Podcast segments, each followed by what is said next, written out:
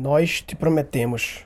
Eu ontem fui na sorveteria Cold Stone, em São Paulo, e vi essa placa na parede assim: Nós te prometemos alegria e pessoas divertidas que excedem as expectativas todos os dias, um cliente por vez, em todas as lojas, oferecendo produtos de qualidade superior em um ambiente extremamente limpo e serviço incomparável. Até postei no meu Instagram essa foto. E é interessante porque isso estava no, no, final da fila, no caixa já. E desde o começo da fila, eu vendo lá o pessoal atender quem estava na minha frente, eu comecei a já ter uma percepção em relação à sorveteria. Eu fiquei meio assim pensando, putz, os atendentes estão com a cara meio tão tristes, estão meio assim, automáticos, robóticos, sabe? Antipáticos. Eles estavam meio assim, meio putos com a vida. Não sei, eu, eu, eu achei estranho. Tava atendendo. Oi, você, próximo, quer não sei o quê? Ah, tá. O quê, não sei o quê. Quê. Tá robótico, cansados, né? É, enfim, é difícil julgar as pessoas. A gente não sabe as condições de trabalho deles. A gente não sabe nada. Eu estou, na verdade, julgando o dono do estabelecimento, não os funcionários. Eles, na verdade, muitas vezes são apenas também julgando eles também, né? Mas muitas vezes eles são consequência de uma política errada que vem do patrão, ou muitas vezes o patrão faz uma política perfeita do caralho e eles que realmente não estão, enfim, falta algum algum uma motivação, né? Um bom motivo para eles estarem trabalhando direito, se bem que é que eu sempre falo, né? Que tudo que tem que ser feito merece ser bem feito, né? Se você aceita as condições, os cargos, você faz direito, papai. É, mas enfim, não quero. É difícil ficar julgando um caso específico, né? Mas isso me fez pensar, quando eu vi esse treinamento mal, e até ele fala na, na promessa que o ambiente limpo e não estava limpa também as mesas, né? Outra questão. O produto realmente é bom, mas eu lembrei que eu fui na sorveteria, eu morava perto dela, assim que ela inaugurou, uns dois, três anos, eu acho, em Moema, e eu me lembro que eu fiquei impressionado com a alegria e a gentileza dos funcionários. Eu me lembro que isso me impressionou. Eu não lembro se eu tinha visto essa, essa, essa missão deles, mas eu achei o lugar é, é meio alto astral, entendeu? E a galera realmente. Eu me lembro até alguém, algum deles fazendo tipo um malabarismozinho com algum equipamento, sabe essas resenhas assim? E isso me impressionou e ficou na minha memória, mesmo tendo ido só uma vez antes de ontem, né? Que tinha sido logo no começo quando inaugurou. Eu não lembro se eram os mesmos funcionários, né? Mas eu creio que não, apostaria que não, que é mais provável ter trocado de funcionários do que eles terem perdido essa motivação e essa alegria com o passar do tempo. E na verdade, esse assunto todo me fez refletir sobre a dificuldade realmente de montar uma equipe que, quando envolve atendimento ao cliente, contato com o cliente, essa é uma dificuldade minha que eu tenho na nossa escola. É, eu diria que das as áreas que temos aqui na, na minha escola, diria que a parte de atendimento é a parte que ainda está mais deficitária por uma questão da gente nunca ter conseguido criar uma estratégia de atendimento. Quando eu digo atendimento, eu digo redes sociais, eu digo, hoje em dia é foda que são muitos canais de entrada, né? Hoje em dia, porra, tem o Instagram, o inbox do Instagram, o Face, o inbox do Face, tem o Twitter, tem o e-mail, tem a resposta aos e-mails que eu mando, tem o portal dos alunos, tem, sabe, tem muitos portas, tem o LinkedIn, comentário, LinkedIn inbox, são muitos canais de comunicação, muitos assuntos diferentes também, que tem desde a questão de palestra, como a questão do curso, como a questão de novos negócios, como a questão de dúvida, de imprensa, não sei o quê. E eu nunca consegui criar estratégia, um mapa, uma, um fluxo assim, e ter as pessoas certas e os processos certos para ter uma capacidade de atendimento boa e aí, quando eu me vi reclamando, postei reclamando do atendimento deles, eu olhei para dentro e comecei para mim, né? E pro meu negócio, porra, mas o meu também é uma bosta, né? Eu vejo muita gente me falando que, ah, mandei e-mail, não consegui resposta. Eu, eu, eu não consegui ainda criar um jeito de atender com excelência a demanda de e-mails e mensagens que eu recebo de vários canais de comunicação. Inclusive, estou buscando uma pessoa para a nossa área de atendimento a gente está abrindo algumas vagas agora na nossa escola, em algumas áreas. A gente está buscando um videomaker, a gente está buscando uma secretária para minha esposa. É, a Dani, ela cuida da parte é, dos aviões que estão passando. Não, deixa eu passar o avião, peraí. A Dani cuida da parte administrativa, financeira, e ela está querendo uma secretária para ajudar ela. O Bruno Romano, que cuida do marketing, está querendo um videomaker para ajudar ele e o Matoso na parte de edição de vídeos, mas também na... Ah, eu chamo de videomaker o cara que entende o fluxo do começo ao fim. Ou seja, sabe captar, não é o mestre de fotografia, de iluminação, mas sabe operar uma câmera básica, sabe o básico de iluminação, o básico de fotografia e tal, e consegue fazer uma captação de áudio e também consegue editar, até publicar no YouTube com as tags, enfim, sabe?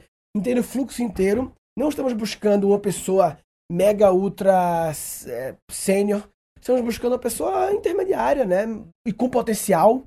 Não precisa estar, porque nós temos já o Matoso, que é um cara foda de edição, de criação. Ele apenas precisa de mais mãos para ajudar ele no, no, grosso, na conteúdo periódico que a gente está começando a gravar agora. Então estamos buscando videomaker, secretária para Dani, uma pessoa de atendimento, tanto para atender, mas eu queria uma pessoa que, além de atender, tivesse a manha também de nos ajudar a criar essa estrutura de atendimento. Eu não sei se é a mesma pessoa que atende e cria a estrutura, não sei, mas eu tenho essas duas dores, né? Tanto pessoa para responder de fato, como alguém para desenhar essa estrutura de atendimento. Então, videomaker, a secretária de Dani. Ah, nesse formulário que a gente abriu, eu não lembro se a gente abriu, quais vagas a gente abriu, porque a gente fez um site que é www.contratopessoasfodas.com.br, que tem lá, mas tá faltando algumas vagas a serem abertas lá, ter essa opção, né? Eu tô querendo abrir uma vaga também de analista de marketing digital, uma pessoa para ser apoio do Bruno Romano. Quando analista de marketing digital, é uma pessoa que entende um pouco de marketing na internet de todas as camadas. Desde a camada de saber mexer no programa de e-mail marketing, no caso o MailChimp que a gente usa, ter um pouco de experiência em segmentação, em tags e tal, nos grupos, nas listas e tal, entendo um pouco de copy, de escrever é, headlines para anúncios, entendo um pouco de tráfego, entendo um pouco de Facebook Ads, de Google AdWords, sabe, de SEO. Na verdade, não tem que entender. Deixa eu passar o avião.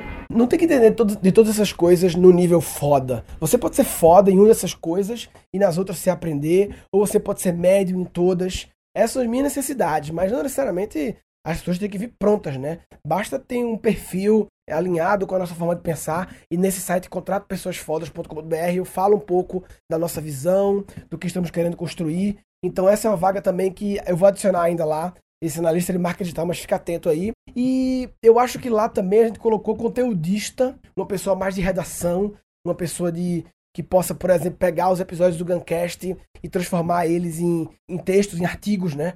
Extrair a sacada do episódio, qual é o, o eliminar essas minhas enrolações e prolixações e parênteses loucos e pegar o, o núcleo da, da, história e criar um artigo. Então, enfim, quem se interessar por conhecer a visão do que a gente está construindo, tem um vídeo meu lá em contratopessoasfodas.com.br. Tem algumas vagas abertas. Se você entrar agora em a vaga se interessar, Analista de marca digital, por exemplo, não está aberta ainda, mas relaxa. Fique em mente aí que eu aviso quando a gente abrir. E quem quiser comentar sobre o assunto desse episódio, atendimento, e essa questão também de não só atendimento, mas alinhamento das promessas que a empresa faz, né?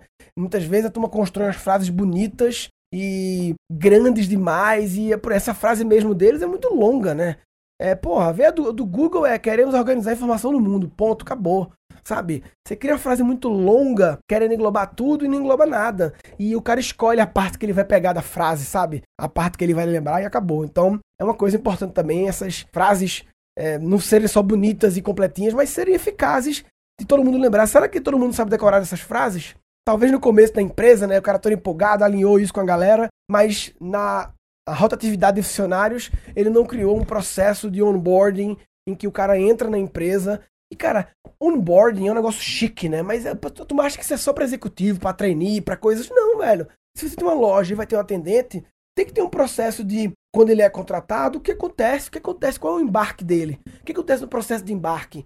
Ele tem que aprender o quê? Que elementos da cultura ele tem que ficar sabendo, né? É, senão não adianta, você no começo, né, tá preocupado com tudo, faz o alinhamento, galera, vamos começar o negócio, tudo certo, mas depois, na vida que vai saindo, entrando gente, se você não tem um onboarding correto, você gera desalinhamento no futuro, né? Quem quiser comentar sobre esse episódio, guncast.com.br barra coldstone, C-O-L-D, Stone, S-T-O-N-E, avião. Quem quiser conhecer as vagas, www.contratopessoasfodas.com.br. Resumindo, eu acho que esse episódio mais importante era falar sobre essa que eu já falei no final agora, do alinhamento do, do propósito da empresa com a equipe muito atento a essa questão de rotatividade das pessoas. E eu vou falar uma coisa que não é walk the talk, né? Que eu não. Eu vou falar, mas eu não tô fazendo.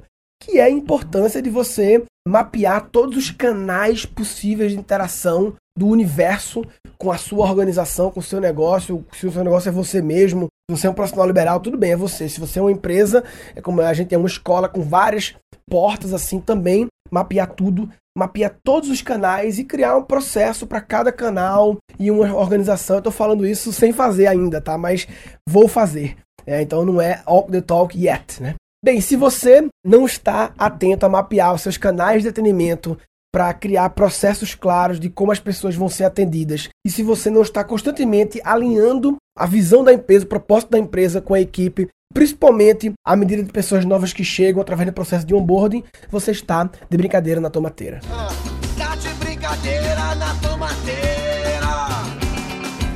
Tá de brincadeira na tomateira. Ah, vai. Nesse episódio foram capturados três insights. Tudo que tem que ser feito merece ser bem feito, né? Você cria uma frase muito longa, querendo englobar tudo e não engloba nada. Se você não tem um onboarding correto, você gera desalinhamento no futuro, né?